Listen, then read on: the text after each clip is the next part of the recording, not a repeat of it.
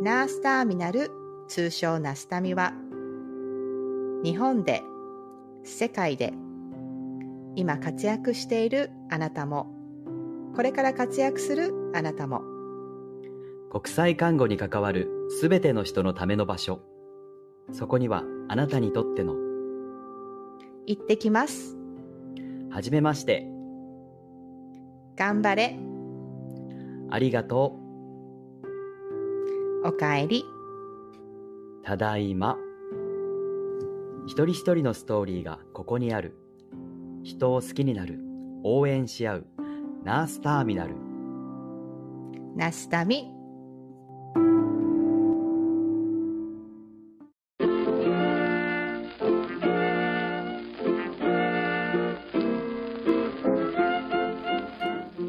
どうも新人 DJ の K ですエミさんの2人のお子さんエマちゃんマオちゃんに私から質問です。ママの好きなところはどんなところですか？と怒った時のママは怖いですか？これをママにバレないようにでいいのでこっそり教えてね。ナースターミナルプレゼンツナスタミラジオ始まるよ。こっそり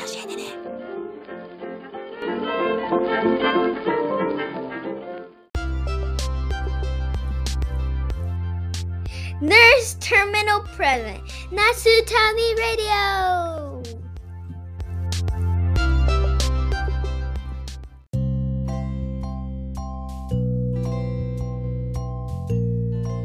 Hello, this is Emma and Now, answering Kayson's question what we like about mommy. Well, what I like about mommy is how she takes us to different places that we've never been to, and she's very fun to be around. and I like about her because um she is very funny and um I like that um she wants us to be honest cuz I want to hear the truth too. And answering Kayson's question is mommy scary when she's mad? Yes. Simple answer yes. I, not really for me. Not really. For me, yes. Definitely. Why? Because she's scary.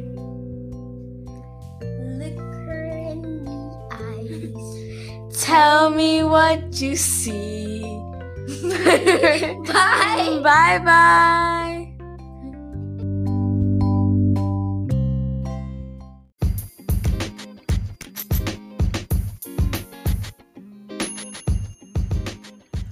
ナースターミナルプレゼンツナスタミラジオ皆さんこんにちは日本でリエゾンメンタルヘルスナースをしているケイですこのチャンネルはナースターミナル通称ナスタミのメンバーでもあるエミさんがコミュニティを通して出会った素敵な人たちとお話をしたり活動を紹介したり感じたことを語っていくそんなチャンネルです皆さんお元気ですか？さあついにえー私、私、ケイがメインパーソナリティをやらせていただく回がやってまいりました。えっ、と、私はもともとラジオが大好きで、えっ、と、基本的には一日中ラジオ流しっぱなしで聞いていて、で、ラジオ DJ にずっと憧れていて、ただ今回は、今世はもう看護師という人生を歩歩いているので、来世ラジオ DJ やりたいってずっと言ってたんですね。で、あの、まあ、いいくつかあるんですけど、来世やってみたいリストは、あの、イルカの調教師とか、あとは人力車の車夫さんなんてのもやってみたいんですけど、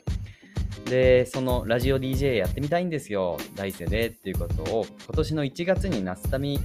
ラジオにゲストとして呼んでいただいた時に、エミさんにお話ししたら、エミさんが面白がって、あ、じゃあそれを今世で一緒にやりましょうよって言ってくださって、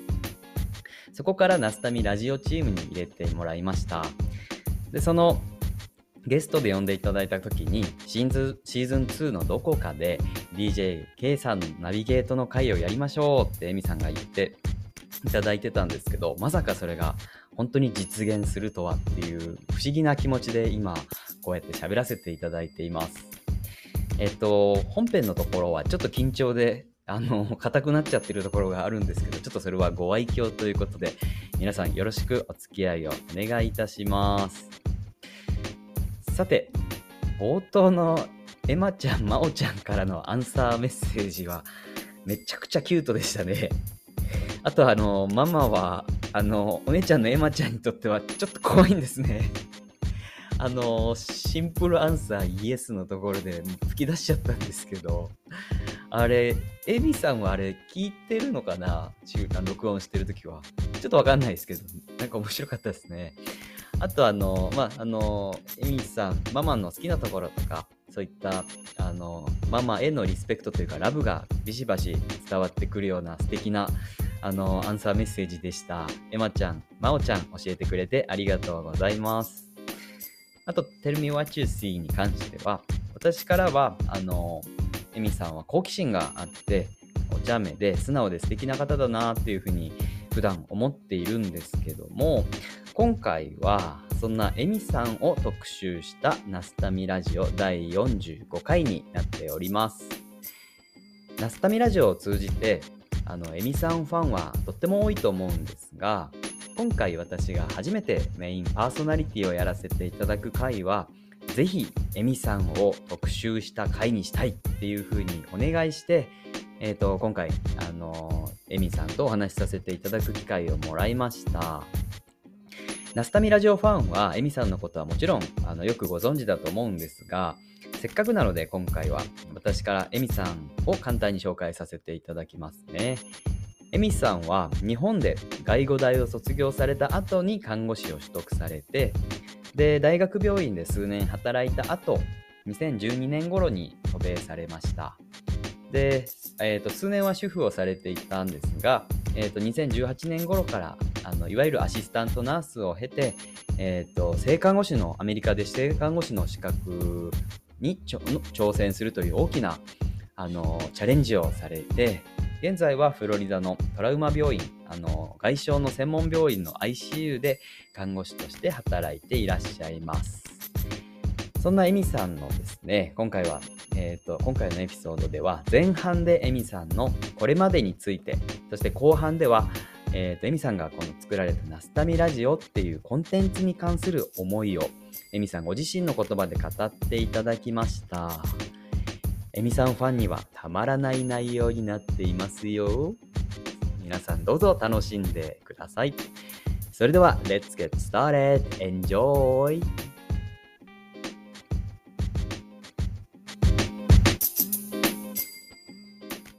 そうです。楽しみにしています。ちなみに、今日はい。企画してるテーマが、うん。何ですか？今日は何を話せばいいんですか？今日はですね、エミさんを掘っていこうっていううん。内容でテーマを、うん質問を組み立てました。はいはいはいはい。なんか掘って出てくるものありますかね私。出てくるものいっぱいあるでしょあ るかな？う。出てくるものしかないじゃないですか、師匠。薄っぺらい人間ですけども。いやいやいや。師匠の、エミさんの、エミさんを見せてほしいんですよ。私を見せる。うん。いや、どうしましょう。ちょっと恥ずかしいですね。ちなみに、あのー前半でエミさんの話を聞かせていただいた後に、まあ、うんそんなにお大きくないんですよ。質問いくつかポンポンってして、エミさんに、そのあの、エミさんを喋ってもらった後、あと後半はナスタミラジオの、についてとかそういった内容を掘っていきたいので、うんあのーはい普通にキャッキャしてる感じで大丈夫です。普通にキャッキャして、普通にふざけてれば大丈夫ですか？大丈夫です。あのーふざけててください。ナスタミラジオのゲストが来ていると、やっぱり、え、エミさんも、こう、相手を掘らなきゃいけなかったりとか、そういったところがあるとえ思うんですけど。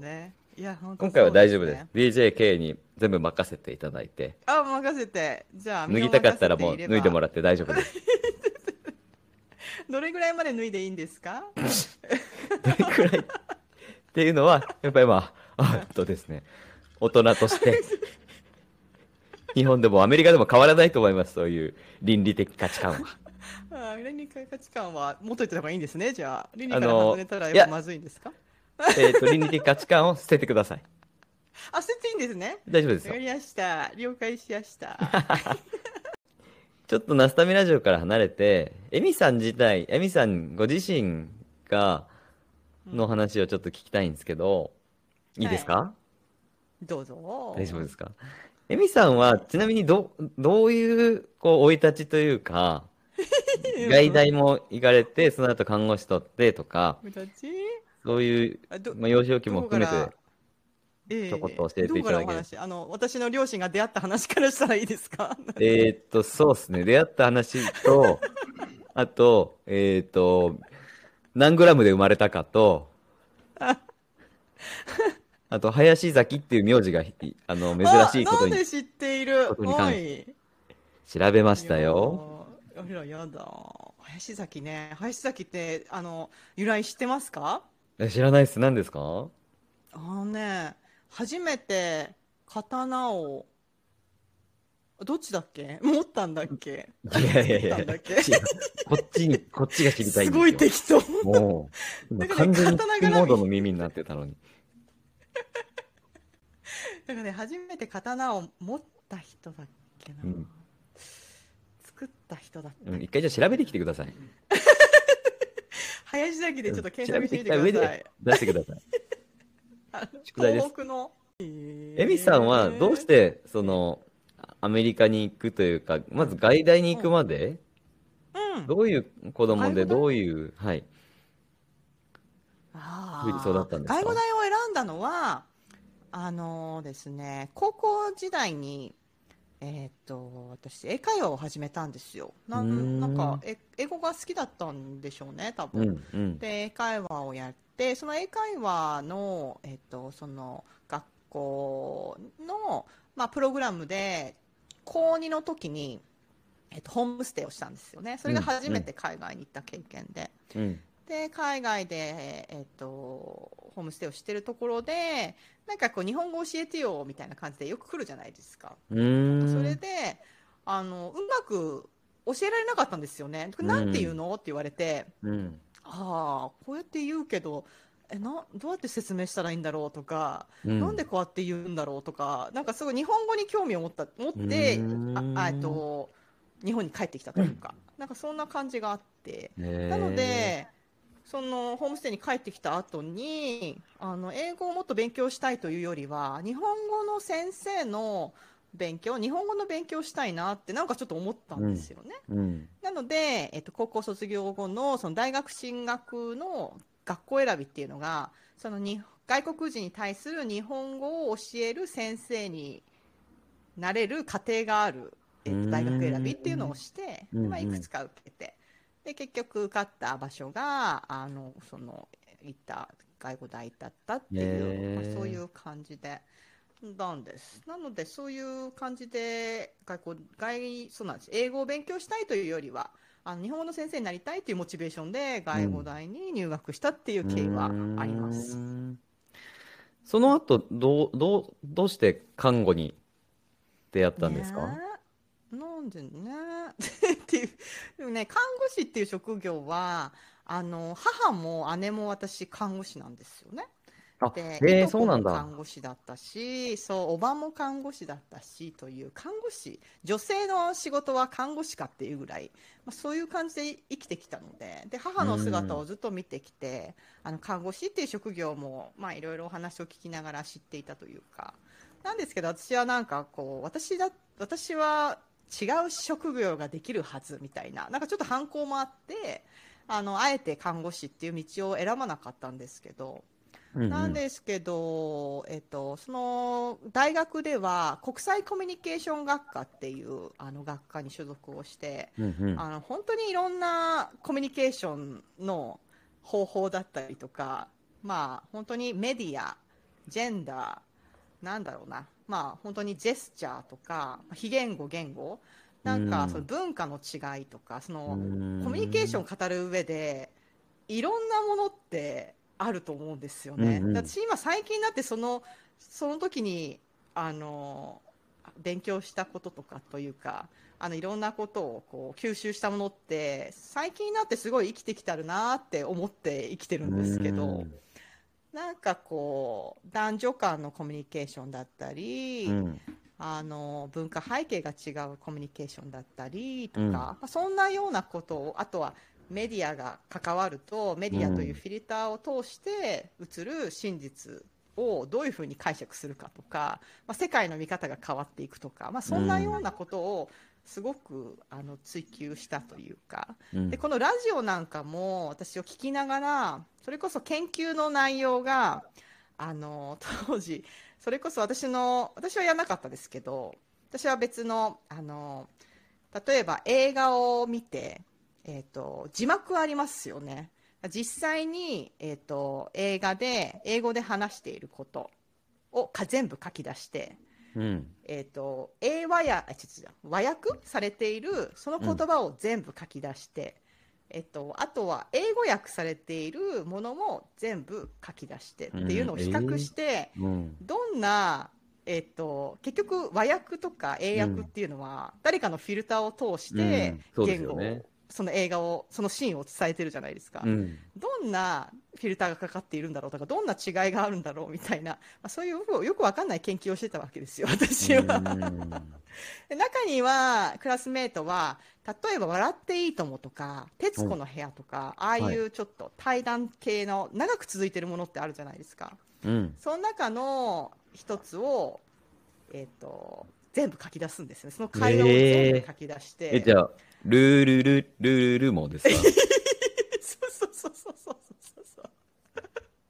そこは知らないですけど。でもだけどあ間合いの取り方とかあ相づちの取り方とかあなるほど。えっ、と、なんかね、ジェスチャーとかっていうところで、どういうコミュニケーションを取り、うんと、なんかこう、うん、相手と会話をしているのかとか、そういう研究をしてみたり、そういうね、授業とかあったりとかして、まあ、すごい面白かったんですよ、なるほど。それが。っていうコミュニケーションをうん。学んだんですよね。うーんその中でも、えっと、一応、あの、ネイティブスピーカーが講師として、うん。えっと、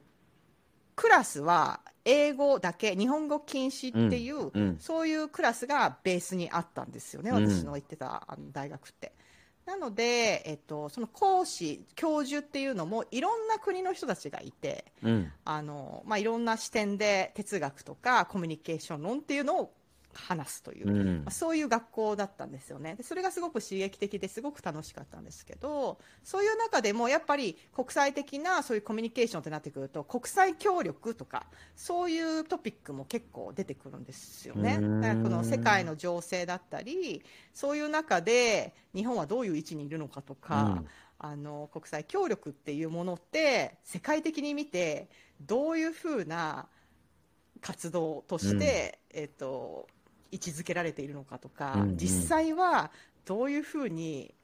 援助金を例えば受けたらその援助金ってどういうふうに回っているんだろうとかそんな講義があったりとかしてっていうところで私はもやーっと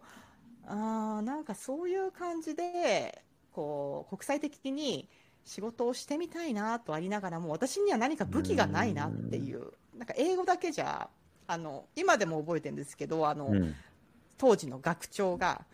英語はただの例えば運転免許の免許を持ってるだけであってうん。車を運転しなければただの免許であって使えるものではないと。うん。なので、英語を喋れば何かが、はい、英語ができれば何かができるって思って、あの、なんか思ってた自分が、実際に英語ができたところ、軽軽くできたところで、うん。何にも何も持っていないっていうか、そういう自分に気づいてっていうので、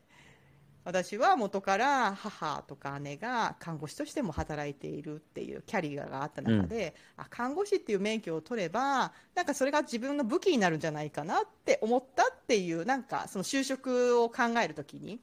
あのそういう自分に気づいてちょっと看護師の免許をやっぱ取りたいんだけどってお願いして、看護学校というか看護の大短大ですね私は、うん。うん。に編入をしたっていうああなるほど卒業してすぐな行ったんですか？看護大学にははい、卒業4年生学士は終えて、えっと、編入っていう形で、うんあの看護のあ短あ。大にプラス編入しま 2, した2年ですか？じゃあ。いえ3年行かなきゃいけなかったですねがっつり3年なんですね。はいああ、なるほど。でしたそれで小児科のあの病棟に就職されたんですね。なるほでど。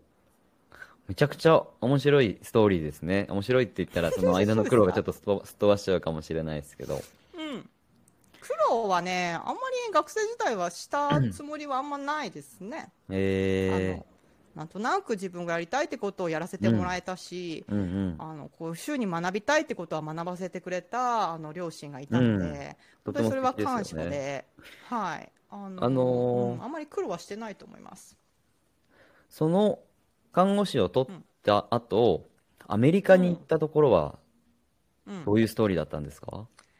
それはですね、K さん、私は大好きな人がいましてですね、ね っていう話になるんですけど、え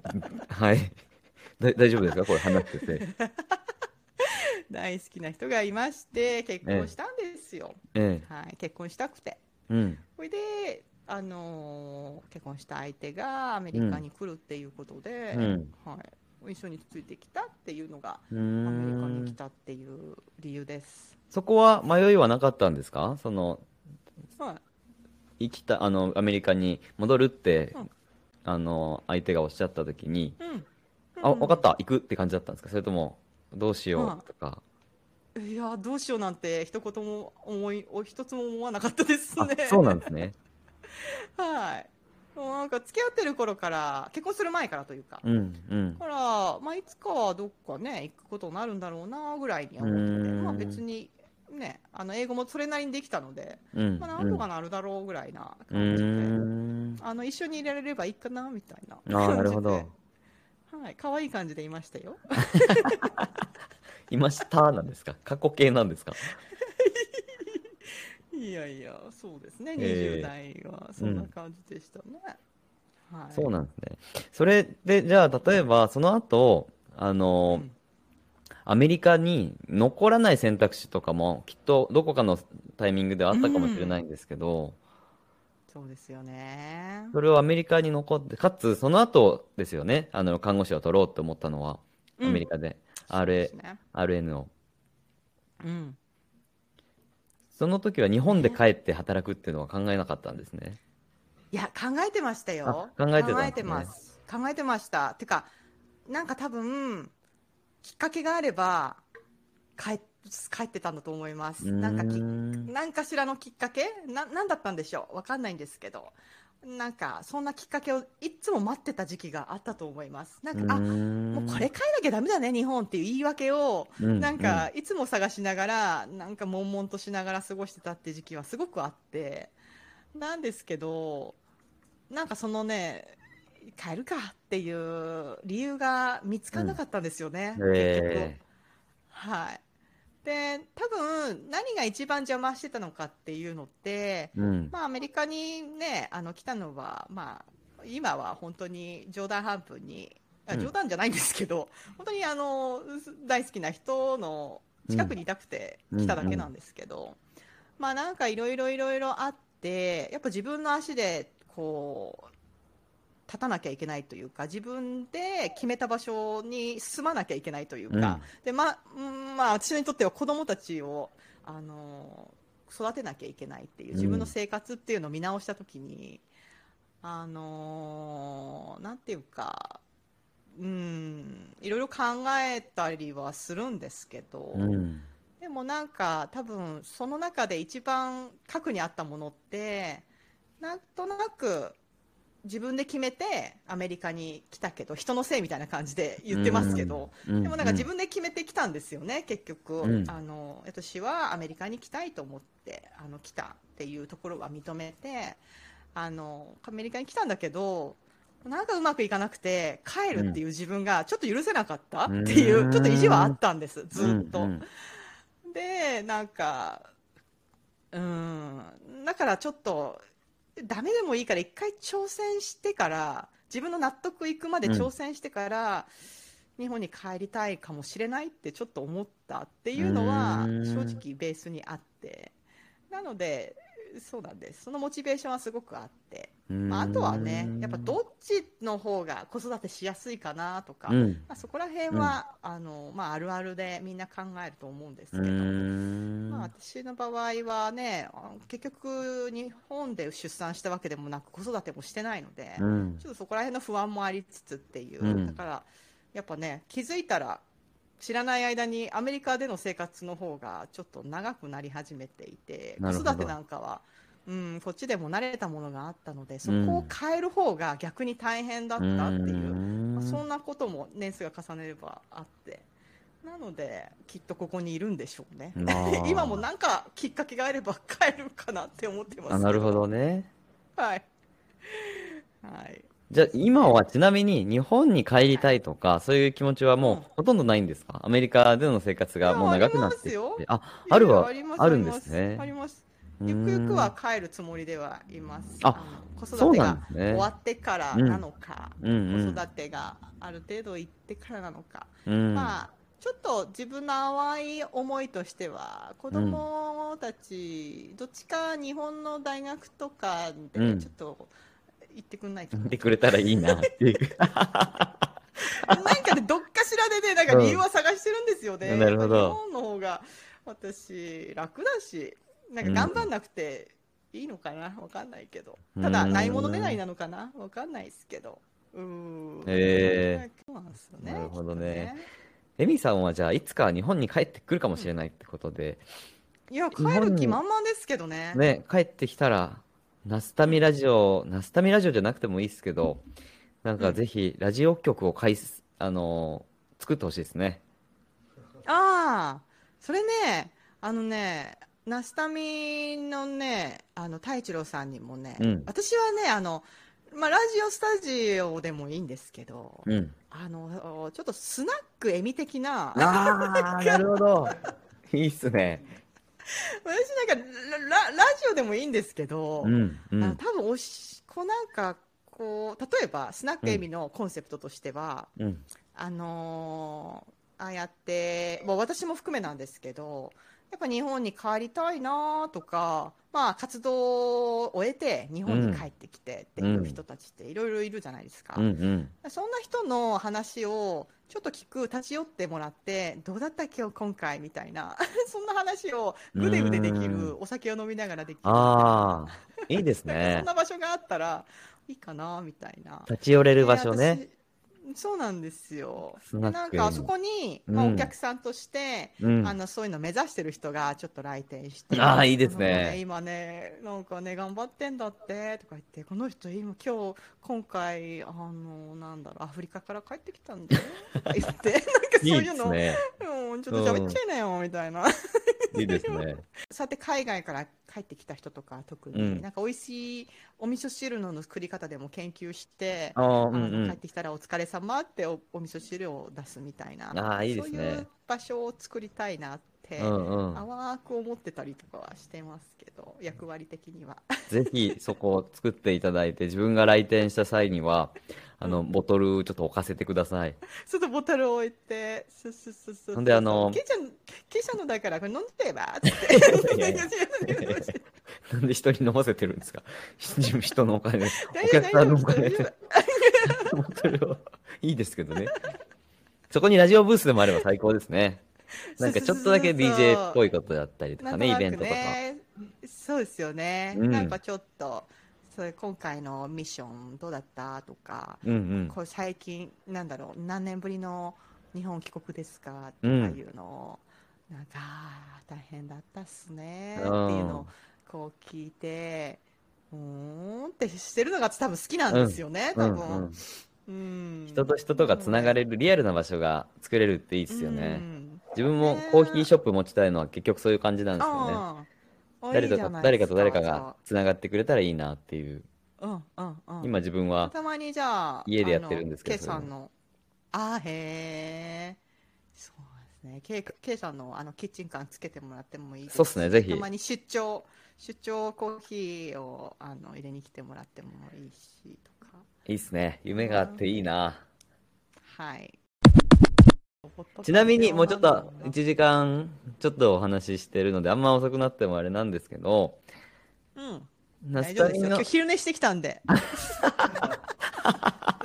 お子さんみたいだ。お子、お子さんみたいになってる。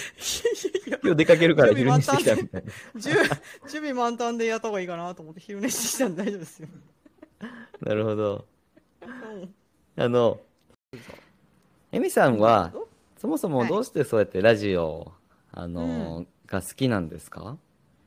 あのーまあナスタミを応援したい。うんうん、で、ナスタミと関わる人たちと話してみたいっていうのはベースにあって。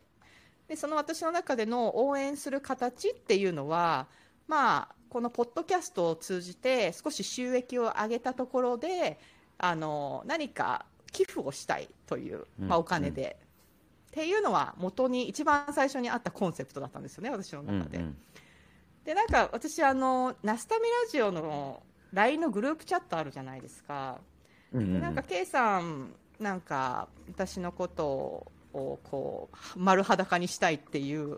なんかそういう話をしていたのでええ多分ラジオのこと聞かれるかなって私は予想をしておあのあのグループチャットのはい。あの本当に初めの方をすっごいスクロールして見てみたんですけど、ああ、そうなんですね。はいあのまだ K さんがまだ入ってきてない入ってくる前の。はい、去年の9月ぐらいなんですけどうん、うん。それを見ていてなんかわかんないんですけどなんでこんなにあのあのラジオと言ったのはあの少しかしこまったインタビューみたいのじゃなくて、うんなんかこうみんなが少し交流できる場というかちょっとおしゃべりができる場を作りたいというか。あ私がそういう場所を求めてたところもあるけれどもそれがもしお金になったのであればナスタミに貢献できるかもしれないっていうなんかアイデアがなんか降ってきたんですよね なんかすごく。うんうんで太一郎さんにあのラジオとかってどうですか？音声媒体で、まあ、うん何かできないかなってちょっと考えて、あ。うんで私の中でもそのマーケティング的にも音声媒体ってこれから来るっていうなんかそういうなんか頭があったので。うんあのうん YouTube とかってよりはちょっと音声媒体で少しあのなんか応援できる形ができればって思うんですけどっていうのをなんか多分熱く語ったんですよね多分体重さんに向けて。ですぐにあの、まあ、サポートという形で太一郎さんとヤンヤンさんを、まあ、グループに入れてくれて、うん。そこからあのナスタミラジオのグループチャットっていうのが始まったんですよね。ん。なのでその一番最初の始まりっていうのは私がなんとなくもなんだろうなえもえもうんと思い描いたなんか応援したいえっとなんかこうちょっと音声媒体として少し収益はあわよくば上げたい。で、うんうんあのナスタミっていうものをもっと他いろんな人に知ってほしいと私は思うみたいな。なんかそういういろいろこうなんかあばらま散らばったというか、うん。アイデアをキュッとあの太一郎さん得意の項目ごとにポンポンポンとまとめてくれて。なるほ そどっ。からじゃあ何でいきますかっていう話になって、YouTube、うん。何みたいなインスタライブ何みたいなうんで私はもともとこのアンカーもう今名前変わっちゃったんですけどアンカーというのが、えっと、収益が得られるっていうのは知っていたので、これでいきたいと思うんですけどっていうところから始まったっていうなんかそういう感じで。ラジオというふうに言葉をくっつけたのはなんとかポッドキャストとかいろいろ世の中にたくさんあるんですけど、うん。私はなんとなく何でも話せる。なんかラジオって私の中で何でもありだと思ってるんですよね。なんか芸能人の人たちとか、歌手の人たちがあの表向きの舞台ではすごく真面目な演技をしたり 歌を歌ってるけれども、うん。ラジオだとすごいふざけてたりとかすごいなんかちょっとあの放送禁止用語を言ってたりとかっていう だから何でもあり感深夜ラジオは特に深夜ですね。はい、そう。っていう頭があったので、うん。ナスタミの方たちも SNS で、まあ、すごいんじゃないですか、すごく、うん。なんていうか、活動している内容とかも、すごくキラキラしていて、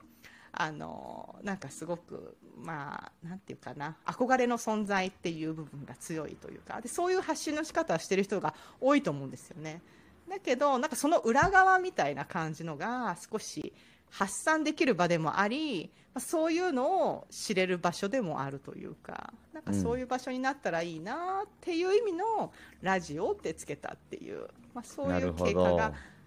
ちょっとあるんですっていうのは、うんはいなんかちょっと思い出してました。うーん。なんか、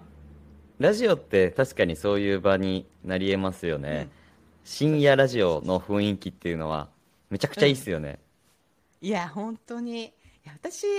ラジオってあれなんですよねあの私の母って厳しくってうんあ。の中学中学生の頃とか特にうん。あの夜9時になると自分の部屋に行かなきゃいけなかったんですよ。なえなんなえ何の厳しい。何のルールか分かんなかったんですけどとりあえず寝る時間が中学生1年生の時点で9時だったんですよね。で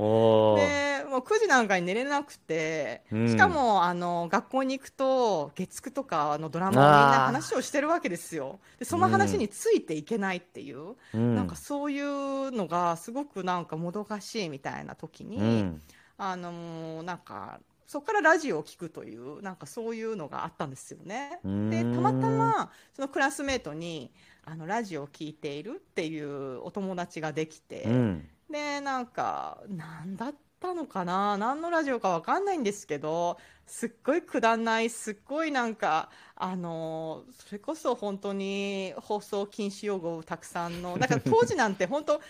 中今から私の年から中学生なんて本当に20年30年前の話なので、なんかもっといろいろなあのめっちゃ緩かったっすよね。18禁のものが緩かったそうそうそうそう。なんかすごくいろんな勉強したというか、うん。なんかちょっと さあの勉強にもなりましたね。性の勉強みたいなうんそうそうわかんないですけど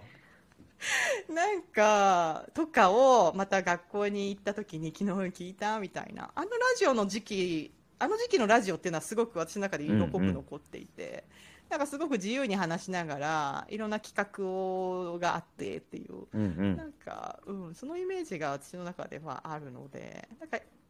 なんていうか、かしこまらず、あの、そう、自由に話したいっていうのは、ベースとしてあるんですけど、うんうん。うん。なんか、ラジオがじゃあ育ててくれた感じなんですかね？夜、その、やることがなくって、テレビも見れなかった、エミさんの子供の頃 見えなかったね。そうそうそう。どうなんですかね。うん、そうですね。なんかなんとなくこう、あのー一人の時間を少し、なんか、なんていうかな。ちょっと楽しめる時間というか。寄り添う感じがありますもんね、ラジオっうて。ん一人の時にそうそうまあ誰かと聞いてるのはもちろんいいですけどね。そう。うん一。人でそうですね。何かしながら、こう、あの、何か誰かが喋ってるっていうのが、うんラジオの良さですよね。いや本当そう思いますそしてあのこちらのアメリカに来てからは、うん、うん。まあ今の時代だと Spotify とか、うんラジコとか YouTube とかそういうのでうんラジオっていうのは少しずつ聞けていて、うん。なんか私の中であの今は本当にありがたいことにこうやって日本のあの、ね、看護師さんとか日本の方とかあとこうやってオンライン上で話す機会っていうのが増えてうんうん。私の中ですごく生活が変わったんですけど、あのナスタミに会う出会う前なんかはあのこっちでママ友日本人の、えー、と駐在の方たちとかとうん。ちょこちょこは出会うんですけど、まあ、ママママ友みたいな感じで出会ってつってもそんなに出会わないんですよね。本当にレアな感じの出会いで、うん。が日本語でこんなにいろいろ話すなんてことなんて基本的になく10年ぐらいを過ごしてきたんですよね。ええそうなんですね。はい、あの家族以外とか、あのお友達とたまに喋るのとかに比べのと除いては基本的にはこう SNS 上とかでも別に日本人の人と絡むこともなかったっていううか。じゃあ、ちょっとあるある意味孤独みたいな感じなんですね、日本人としては。うん、うーん。なので、あの世界がこうなんていうの私の第一が第一カ国語言語である日本語ではない世界で、まあ、生きているっていう。で仕事もね英語でしていてっていう時ににお家に帰った時にあのテレビで日本語がこう耳に聞こえることがリラックス方法だったりしてたんですよね。あのこうテレビを見たいわけじゃなく日本語を聞いているっていうのがすごく自分の中で癒しだったっていうか。ああ、なるほなんかそういうとどこ。ろあって、うん、なので YouTube とか、そういうので見てたんですか？YouTube もそうだし、あと私のお家のテレビには、あの日本のテレビが見れるように設へ定してあるので、契約して、なので見たりとか、で、多分リラックスしてるんですよね、私の中で。で、あのラジオっていうのも、なんか本当になんかすごくストレスを感じてる時とかっていうのは、ラジオを聞きたくなるっていうのは、うーん多分こうなんていうか孤独だったりとか、うん少し悶々としてる時っていうのは、ああやってうんうこう誰か私に対して喋りかけてるわけじゃないけどラジオってそういうところってあるじゃないですか。うんありますよ。ね。うん、なんかちょっと対話的な、うんなんか多分それで求めてラジオなんかを聞くっていう機会が、うん、あるっていうのは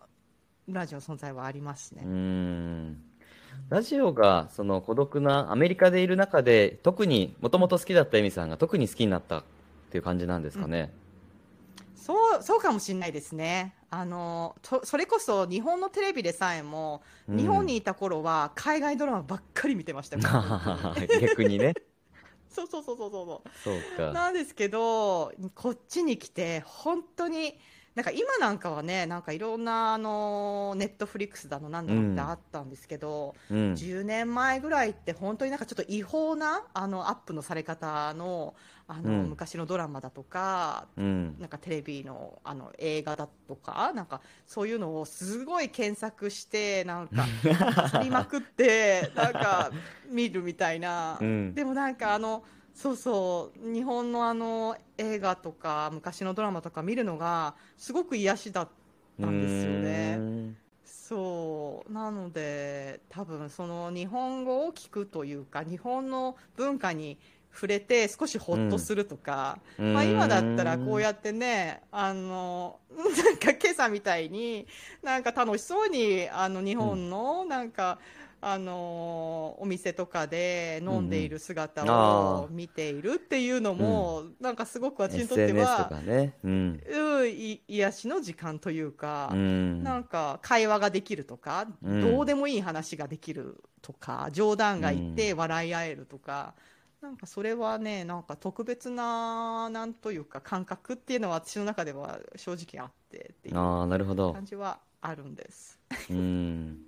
そしたら、その生活の中でラジオが、エミさんの、あの、うん。生活の中にラジオがあったと思うんですけど、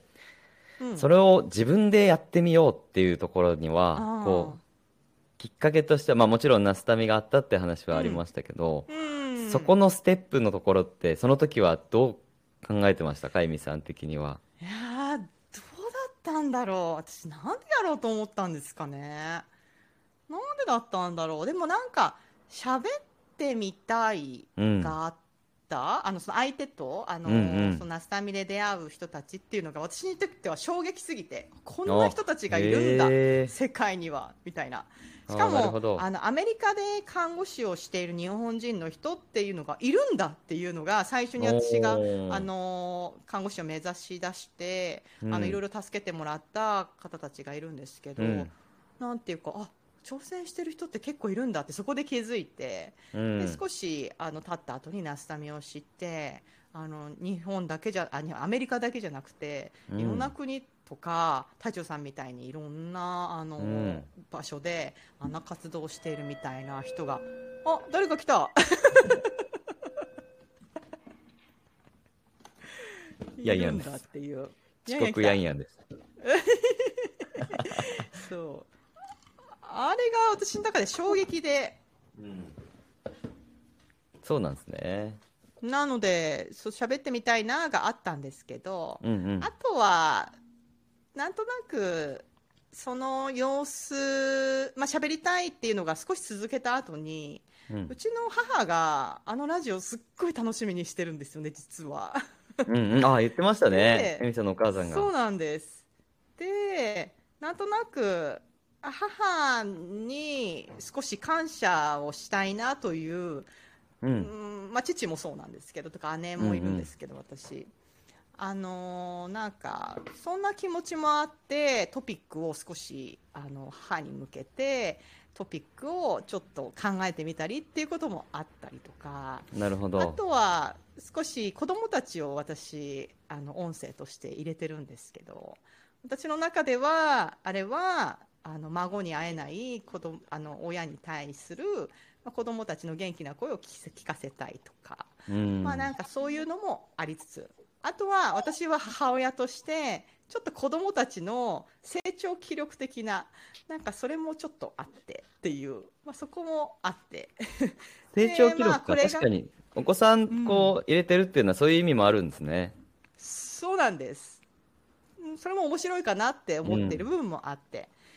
で、これが残っていくことで、まあ彼女たちがちょっと大きくなった時に、その時にどこまで日本語が分かってるか分かんないですけど、うん。でもなんかお母さんこんなことを考えているんだなとか、あこんな考え方があるんだなっていうのをゆくゆくはなんか知っていくことになったらすごく伝えられないあうん日常では伝えられないことっていうのが語れるのかなとうーん、なそどう。いうあのなんていうか育児記録みたいなとか、うんうんあとは子供たちに残すちょっと言葉みたいな、うんなんかそんな気持ちでもちょっとやってたりは実はしてます。へえ。うんそっか、それ全然知らなかったですね。その、あのー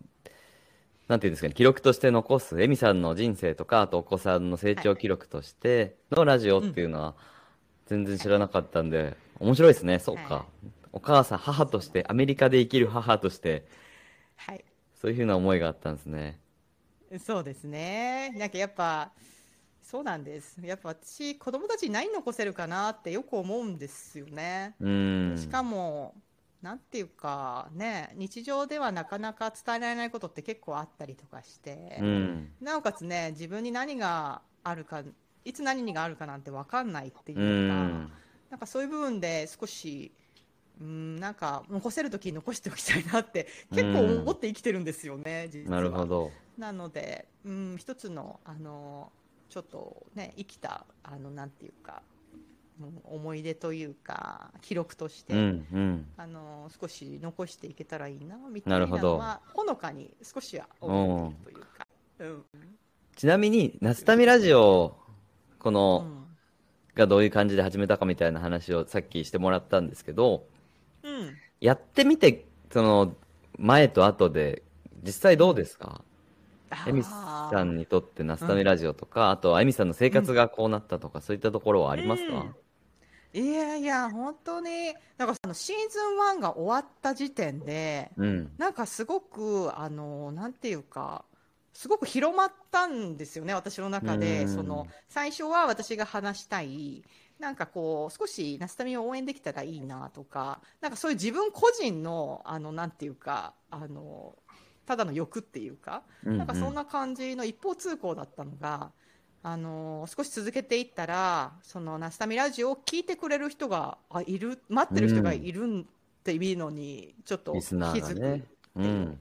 そう。で、その人たちがすごく刺激を受けて、あの、なんか背中を押されるとか、なんか素直なそんな意見をやっぱもらうと、うん。まあお世辞だったとしてもやっぱ私は嬉しくって、うん。そこに応えたいみたいな気持ちが私あに生まれてくるというか、まあ最初はただ喋ってりゃよかったみたいのが、なんか何かこうもっと、あの、ラジオとしてできることってないのかなとか、なんかそんなことを考え出したのがシーズン1終わった後、なんかそういう思いに駆られたっていうのはあってうーん。ですね。まあでもただ単にシーズン1はすごく楽しかったんですよね。うんその、あの、スケジュールをしてあ話したい人と、うん。こうなんか話す時間っていうのが、うん。基本的には私にはとってはすごく新鮮で、あのーなんていうか、楽しい時間っていうか、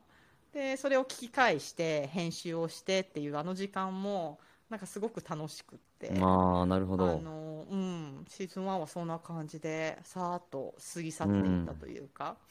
でシーズン2を作るにあたって、うん。何かできないかなって思いがちょっと生まれていたので、うん。なのでちょっと応援をしたいというそこをもうちょっとフォーカスして作りたいなって企画,、企画というかこんな感じでいきたいですっていうのを言ったのがシーズン2で、ああ、あの今なるほど。頑張ってる人、うん。実際にあの国際看護師としてもなんかいろいろ頑張ってきた後の人をフォーカスしたのがシーズン2シーズン1だったんですけど、シーズン2は今本当に頑張ってる人たちっていうのにちょっと焦点を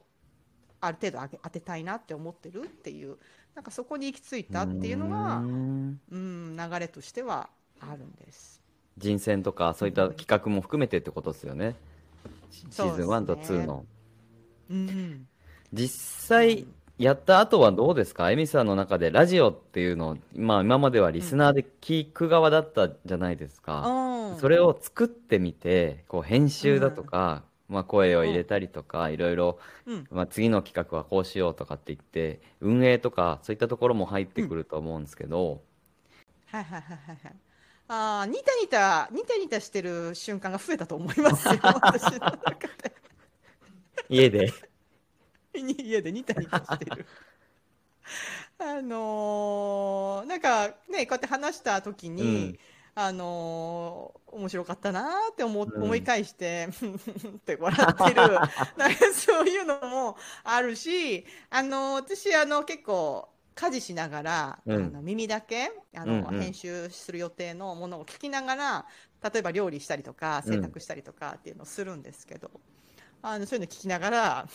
とか言って吹き出したりとかしてあの過ごしてるんで、へー。ニタニタはよくしてるような気がします。あのラジオを始めてからっていうのはその前はなんとなくこう頭でぐるぐるぐるぐる回っていることをうん悶々と一人で考えてるっていうのがあうったけど、ーん。まあ、そうやってニタニタして面白かったっていうのもあるけど、こうやっていろんな人と話すことで、自分の中のアウトプットも結構できているので、うん。あの、悶々と、あの、頭の中で出口のないことをこう、ずっとぐるぐる考えているよりは、まあ、いろんな人の話を聞きながら、自分の経験を少し話したりとかすることで、あの、まあ、解決にはなってないけど、アウトプットできているっていうところで、あの、ニヤニヤする、機嫌がいい日が増えたというか、なんか、そんな感じはしてますけども、めちゃくちゃいいっすよねどう思ってお子さん、お子さんがそれ言ってくれてるってことですもんね。あーどう、なんか、お母さんニタニタしてるね、今日もとは言わないですけど。あ、言わないんだ 言わないですけど、なんなんか、うん、大体私が、あの、なんか家事しながらなんか聞いてると、うん。何聞いてんのって、ラジオ聞いてんのって、うんあの、うんうんうんあの、感じはあって。まあ、子供たちにとってもラジオっていうのは、なんとなく、あの、心の中のどこかにあったりとかして、うん。あの、うんうん、なんかちょっとラジオのやつなんか撮ろうと思うんだけどって言ったら、いいよって言って楽しそうにやってるんで、、あノリノリでやってるんですね。それ、はい。いいですね、めちゃくちゃ。なので、うんうんうんうん。なので、なんとなく私たちのちょっとしたライフワークというか、うんなんか、そんな感じ、趣味ですよね、完う全に。ん。って家族でできることってめちゃくちゃいいですもんね。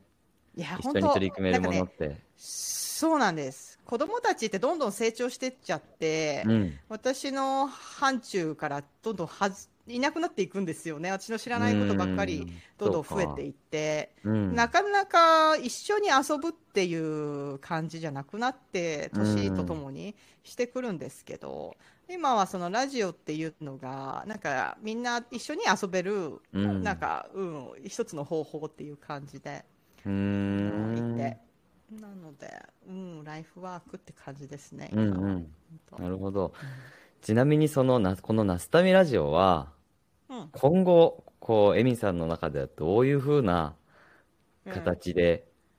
あの、やっていきたいですか？続けていきたいか、あるいはこういう形で終わりたいでも何でもいいんですけど。そうですよね。いや、私ね、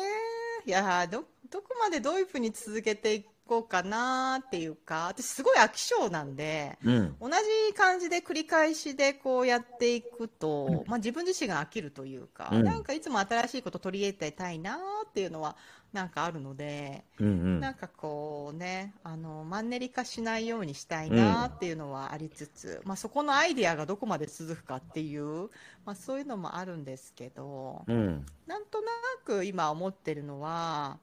あの、全編英語会っていう。ああ、めちゃくちゃいいっすね。私の拙い英語でも、あの、私の職場とか、こちらで出会った人とか、あうん。のとっても魅力的な人がいるんですよ。うん。それで、あのまあ、そんな人を紹介したいなっていうのもあるんですけど、あの私のそのゲストに呼ぶ相手が日本語ではなくて英語しか喋れない人でうん。私にとってもチャレンジなんですけど私自身のその英語の様子っていうのを、まあ、こんな感じでコミュニケーションをこんな風に取ってるよっていうお手本にもなるかなと、うんあのどんなに英語のレッスンしますって私も何個かやったことあるんですけど、うん。やっぱなんかなんていうかな生の英語ではないんですよね。うんでやっぱコミュニケーションを取るのってあのどんなに英語が英語レッスンの中でできても現場ではすごくコミュ力が必要とされてくるというかそうなんかそういうとか。ころってあって。で私は結構コミュ力でカバーして仕事してるタイプだと思うんですよね英語力というよりは。うん。大事ですよなのでね。こういうふうにそうこういうふうにあの現場の人とあのコミュニケーションを取ってるよっていうのが少し見せられたら少し誰かの背中を押せるかなとか、いいですね。それめちゃくちゃいいですよね。知りたいですし、エミさん、実際どういう感じで現地の人とコミュニケーションを取ってるのかとかいいですね。なんか、そういう番外編をどんどん作っていけばいいんじゃないかなって、最近そうかもしれないですね自分は思ってるんですけど、今回このエミさんを掘る回も番外編ですし、うなんか全然方向性の違うのを、この、うん。あの、スペシャルウィークみたいなのってラジオやる、あるじゃないですか。うん。ああいう感じでどんどんやっていけば面白いいや。し、こっちも飽きないですし、で、リスナーの皆さんも、あの、聞いてくれてて、あ、面白い。何これ？今回こんな感じなんだとかって言って、でうん。いやいやわかります。毎回それだと急に、あ、急に番組変わっちゃったなって言って、ちょっと離れていくリスナーも多いと思うんですけど、あの、また本編に戻れるというか、そういう感じであれば自由に自分たちも遊べるんじゃないかなって 思います。いや今ねたまたまあの学看護学生の方とお話をしてたんですけど、うんうん。あのそれこそ看護学生の人と、えっと、その人が興味のある、まあ、海外で看護師をしている人を、まあ、ちょっとマッチングしさせてというか、うんあのなんていうかコラボして、うんうんあの少しお話聞きたいことでもいいから話すみたいなそういう会を作ってもいいかなって私は思っていて。あの多分私が、まあ、例えば代表の太一郎さんとお話をするその会話とうん。看護学生がなんかあの太一郎さんに対して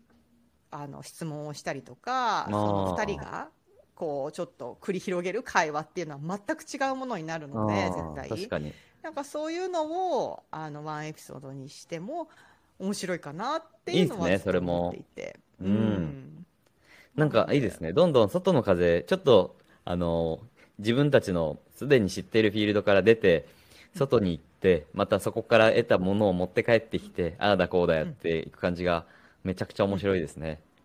うん、と思います。なんかね、そういうアイデアはちょうんこ。ちょこあるので。そうですね。シーズン2自体も、そうですもんね。シーズン1は、なんかあの、コミュニティの人たちに焦点当てて話聞かせてもらうでしたけど、シーズン2は全然そもそもナスタミ関係ないうん、人たちにも、こうエミさんが興味を持って、話を聞きたいって言って、外に出て行って、で、持って帰ってきて、で、こんなんだったよっていうのをナスタミで紹介するっていう、そうですね。ね、めちゃくちゃそれで可能性も広がってますし、うん。面白いですね。いや、本当に。ナスタミラジオ、なんかどんどんこれからも、この遊んでる姿、エミさんがこうチャレンジしたりとか、はあと、そういうふうに、あの、新しいこと何か始められないかなってワクワクしてる姿も含めて、い。うん。その、ファンというか、リスナーの皆さんも楽しみにしてると思いますし、自分もそもそもファンなので、今後もこのナスタミラジオの、めちゃくちゃ楽しみにしてます。ありがとうございます。もちろん自分もなんかね関われる範囲で、どんどんどんどはいんチャレンジはしていきますし、はい。自由に遊ばせてもらあ。の楽しんでる姿が伝わるといいですよね。ねな、んそうですね、確かに。はい、楽しくしてるところには人がなんていうか楽しそうにしししてくるというか、うんなん楽しみたい人が集まってくるというか、そうですよなんね。かそういうのあるんじゃないかなとその楽しいところまで行くのにはちょっとだけ苦労が必要だったりとか、いやまあまあエネルギーねが必要なんですよそれなりにね。そうですね多分 K さんもあのー最近あのーなんていうか最初のオープニングのところとかうんエンディングのところとか撮ったりとかして、あのー楽しいんですけど結構な労力使うっていうか、うん、そういうのは。実はあったりとかして、うん。で、なんかすごいあの、あの、なんていうかな、ストレスに感じたことはないんですけど、うん。やっぱなんかこう、やっぱその労力っていうのは結構あったりとかしてっていうのもあありますよね。うん。まあバランスを取りながら、まあ、楽しむところは捨てないように、うんあうんのしたいななんていうのは、あのやりながら学びながらやってる部分がなるほど。して、うん。っていう感じはあるん大ですけど。切ですね。なんかもうちょっとあのふざけた回をちょっと作りたいですよね。あの生放送生放送ぐらいのあのちょっとラフな感じの回とか、うん。あのなかなかねあの皆さんすごくあの素敵な方ですごく頑張ってる方がやっぱ焦点を当ててる分、なんていうか逆側も欲しいですね。はい、振り幅。なんていうかそうなんです胸がいっぱいになっちゃうっていうか私も。うん。そういう真面目な話だから多いん。ね。ですけど、そっか、ちょっずとじゃあ。笑ってりゃいいみいたいな、なんか企そういう回を私はたまに作りたいなと 思ってます。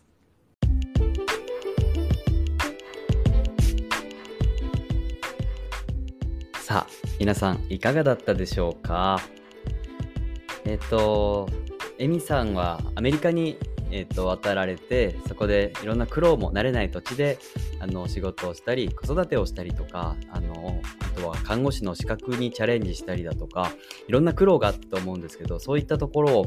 全然感じさせないようなあの明るい語り口で、あのエミさんの,、えっとその人間性っていうのが後ろにひしひしひしと感じるようなそんなお話だったんじゃないかなっていうふうに思います。皆さんはどうお感じになりましたか？個人的に私が印象的だなと思ったエピソードは、あの、エミさんが外語大を出られてから看護師になるまでのストーリーで、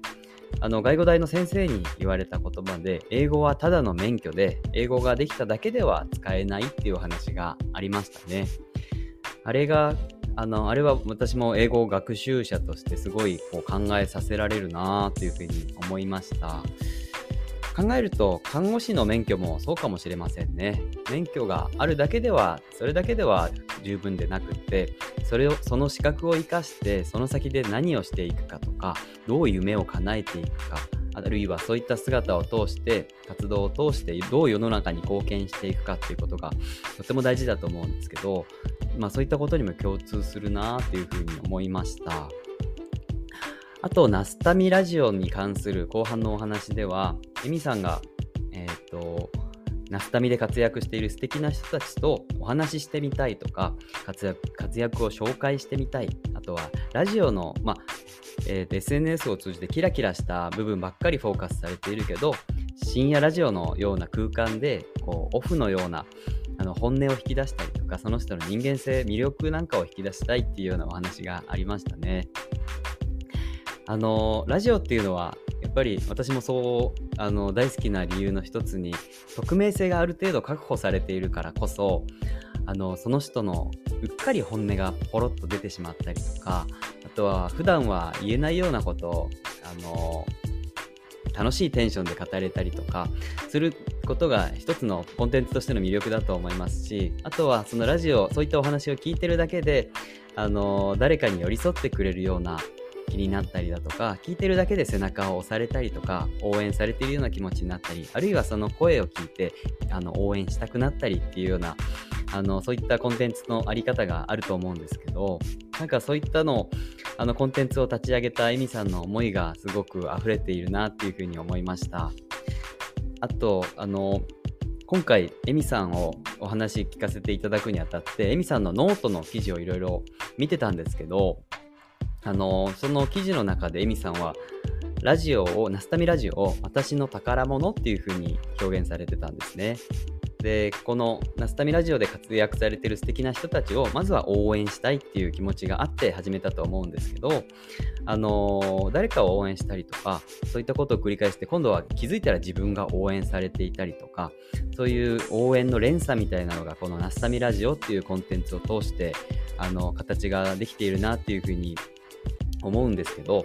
そもそもこのナスナスタミのえーと、代表太一郎が作った言葉の抜粋なんですけど人を好きになる応援し合うナースターミナルっていう言葉が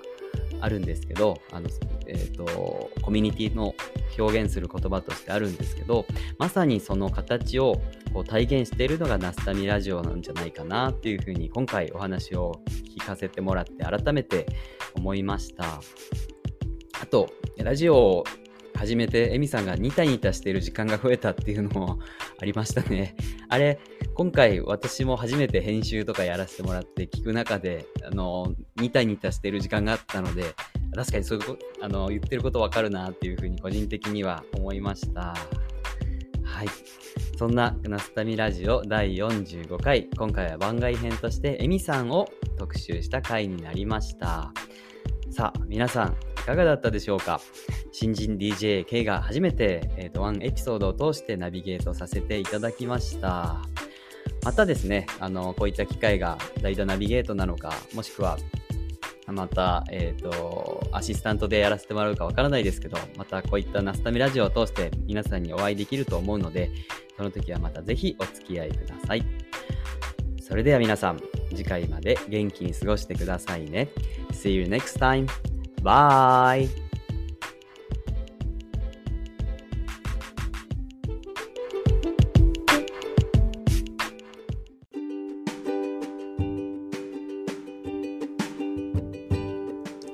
この番組では皆さんからのメッセージを募集しています。アドレスはすべてアルファベットで、ナスタミラジオアットマーク gmail.com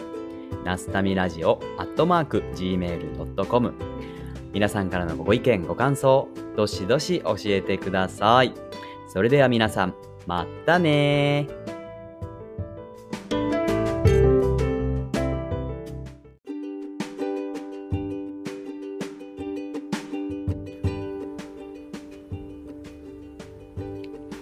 本日のナスタミラジオはここまで。この番組では皆様からのメッセージを募集しています。メールアドレスはアルファベットで、ナスタミラジオアットマーク Gmail.com ナスタミラジオアットマーク Gmail.com 概要欄にも貼ってあるので、皆さんどしどしご意見ご感想教えてください。それではまた次回お会いしましょう。バイバーイ